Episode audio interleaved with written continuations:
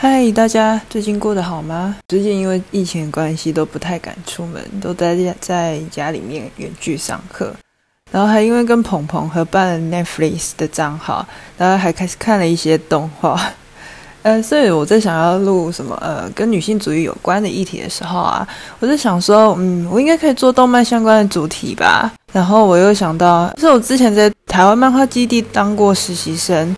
然后那时候在带导览的时候，呃，不确定是导览到什么内容，哎，反正就是因为两年前的事情嘛，我记忆力超烂的。就有一个来看展览的人问我说：“哎，怎么看呃动漫物化女性这件事情？”然后哎，我那时候心里就想说：“哇哦，这这是主题，哎，好像可以什么写一篇论文之类的。”然后哎，我居然在导带导览的时候跟人家讨论这件事情，哎，哇哦！啊，不就还好，我就念社会学的，然后对于那个物化这东西还蛮熟的啊。反正就是那时候就开始一场小型的仔仔学术的研讨会啦。大家好，我是阿妮，欢迎来到费蒙女生 （Feminism），这是选修台北大学女性主义课程的学生所录制的 podcast。哎，刚刚说到那个仔仔学术研讨会啊，不得不提到巴哈办的巴哈姆特论文奖。哎，去年在我们学校举办，真的有够赞的。然后今年又开始征稿了，而且你知道今年啊，居然是办到第十届了耶！报名好像是到七月底截止吧，一开始要交到计划书的程度哎。然后投稿没有任何资格跟领域的限制哦，而且复审通过之后还有奖金，超赞的。只要稍微有点想法或者是有兴趣的人都欢迎投稿哦。好啦，扯远了，这集主要想跟大家简单谈谈两个跟女性主义相关的动漫议题。动漫真的有物化女性吗？百合毕业了就很女性主义吗？应该蛮多人听过或是看过“物化”这个词吧。但是从字面上，其实应该不太清楚这个词到底什么意思吧。所以我在想说，我们在正式开始谈第一个议题之前，我们先了解一下“物化”是什么意思好了。我自己理解啊，“物化”是将人类的本质物质化、个体化，就是所谓的物化啦。物化。嗯，这个词其实是马克思在谈资本主义的时候用到的词。马克思认为，嗯，工人付出的劳动力啊，是工人自己的，然后是人类的本质之一，然后所产出的东西应该也是属于工人的。至少在进入资本主义之前，应该是这样子的。但是在资本主义之下，劳工其实是为了老板付出劳动力。嗯，哦，我觉得用现在的话，也不是。不一定是为了老板啦，也许是那份薪水，说不定。反正不管为了谁，工人终究还是把自己的劳动力作为一种交换价值的物品，换取薪资来过活。反正就这个过程就是物化。然后女性主义者啊，他们就引用了马克思“物化”这个词，在谈论物化的时候啊，女性主义者比较容易聚焦在女性身体的物化方面，因为女性的身体啊，应该是蛮多男生或是女生会产生。生欲望的对象，然后如果有些人把女生的身体啊跟女生的精神层面切割开来，然后把身体视为一种可以让自身产生欲望的一个物品，然后不尊重女性精神层面的情感或是意志之类的，只把女性当做一种物品。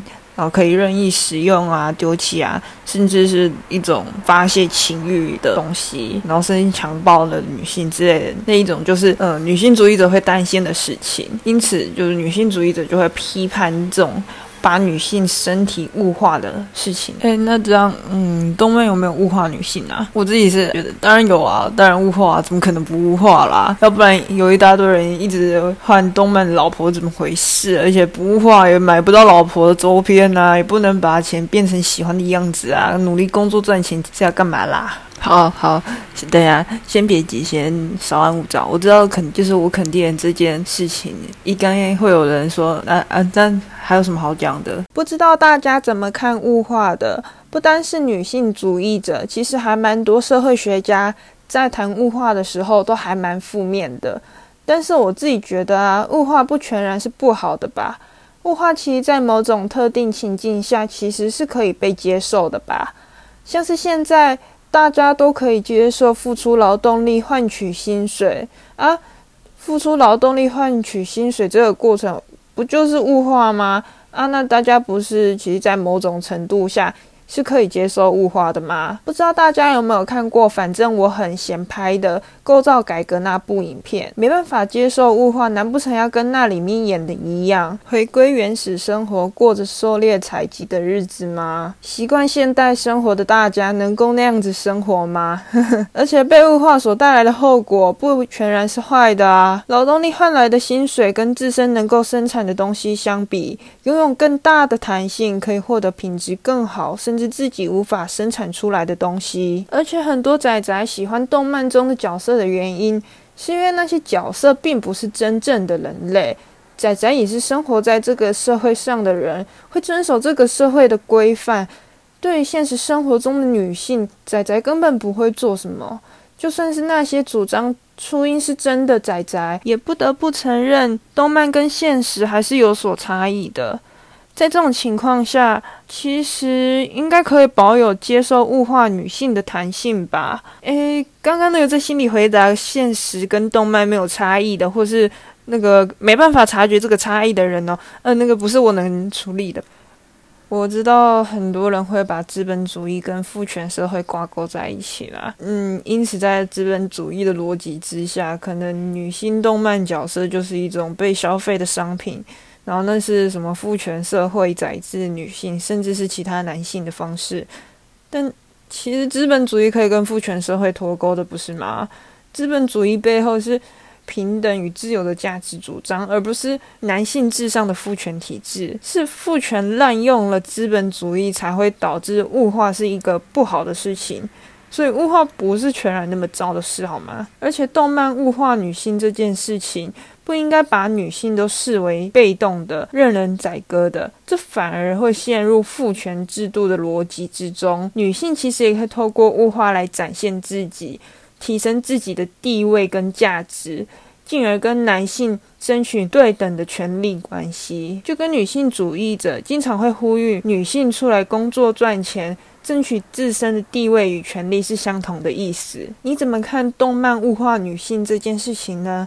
有任何想法，欢迎留言分享哦。接下来我们谈谈第二个议题吧。百合 BL 就很符合女性主义吗？我曾经在西洽版上看到有人说，百合作品很符合女性主义。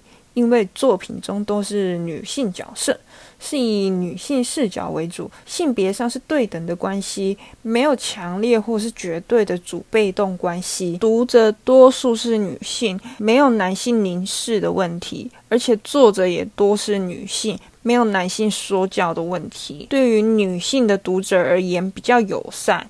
再加上是描述同性爱的议题，可以视为对于异性恋霸权的反制之类的理由。甚至因为同性爱议题就是对异性恋霸权的反制这一点，也有人认为 BL 作品也很符合女性主义。我自己是没有看那么多百合作品啦，对于百合作品的市场受众并不是那么清楚。但是就我之前看到。呃，开拓动漫不知道在哪一年做的调查，百合作品确实是女性读者比较多，而且相比 BL 作品的男性读者，百合作品的男性读者还是有比较多一点点。所以我自己觉得啊，还是有，嗯，百合作品还是有一点点男性凝视的问题啦。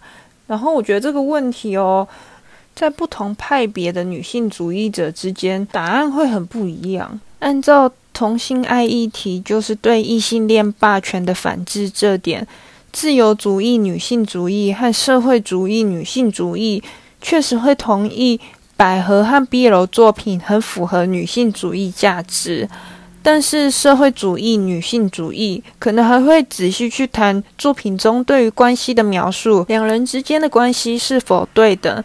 或是两人之间的权力地位关系、主被动关系是不是流动的，是不是能够经常置换、攻受可不可逆之类的问题。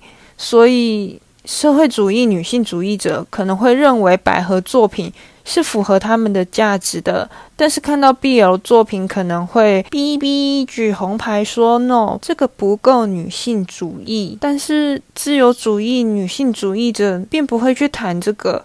他们认为形式上有对等就够了，所以会觉得，嗯，百合跟 BL 作品都很女性主义啊，不明白社会主义女性主义者在那里举什么红牌。不知道大家怎么看这两个议题的呢？我自己对这两个议题的看法大致是这样子的。那么这次的讨论大致上到这里结束了，大家可以再去聆听其他集数的 podcast 哦。